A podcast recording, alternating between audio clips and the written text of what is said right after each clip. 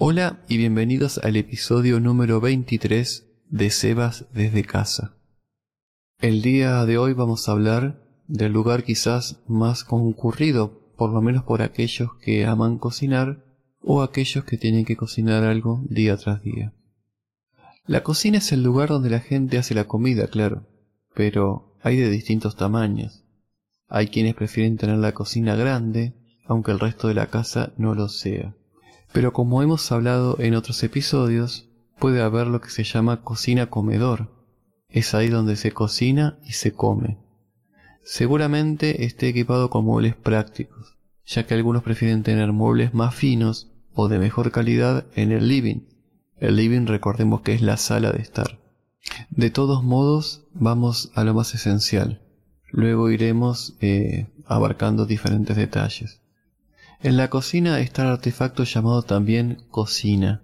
O sea, tenemos la cocina como el lugar eh, y después la cocina que es el artefacto donde se cocina y es donde se encuentran las hornallas y debajo por lo general se encuentra el horno.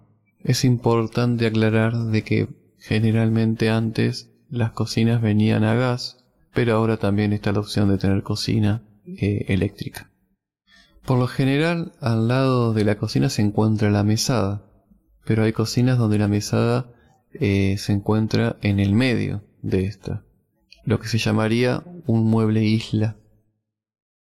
Quiero insistir con esto de que hay que prestar atención al contexto cuando estamos hablando para saber si estamos hablando de la cocina como ambiente o como artefacto para cocinar.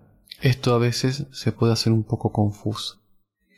En toda cocina vamos a tener la heladera, que generalmente hoy por hoy vienen todas con freezer, y diferentes electrodomésticos, como pueden ser el microondas, el lavavajillas, cosa que no todo el mundo tiene, aquel aparato que sirve para lavar los platos.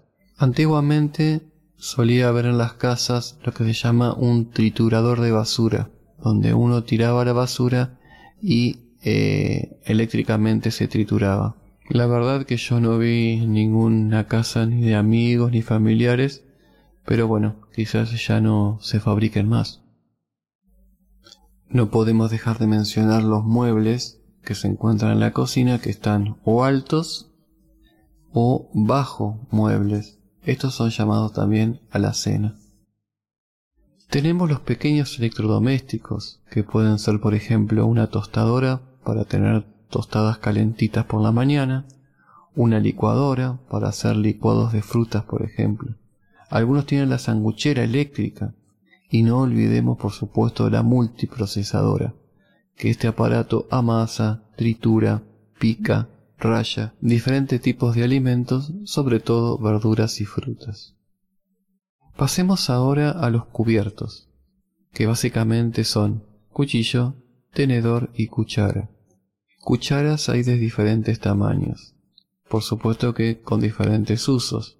Por ejemplo, hay pequeñas que pueden ser para café o té, grandes para tomar la sopa o para comer postre. Eh, me refiero a comer tortas, helado, etc. Otros elementos o artilugios son la batidora de mano, por ejemplo, el pelapapas, la espátula, cucharones y coladores, espumaderas y demás utensilios. Para cocinar siempre hay que tener a mano la bifera o plancha. Esto sirve para cocinar carne, por ejemplo. O si no, la cacerola, donde se puede hacer los fideos, arroz, pollo hervido, en fin, un montón de cosas.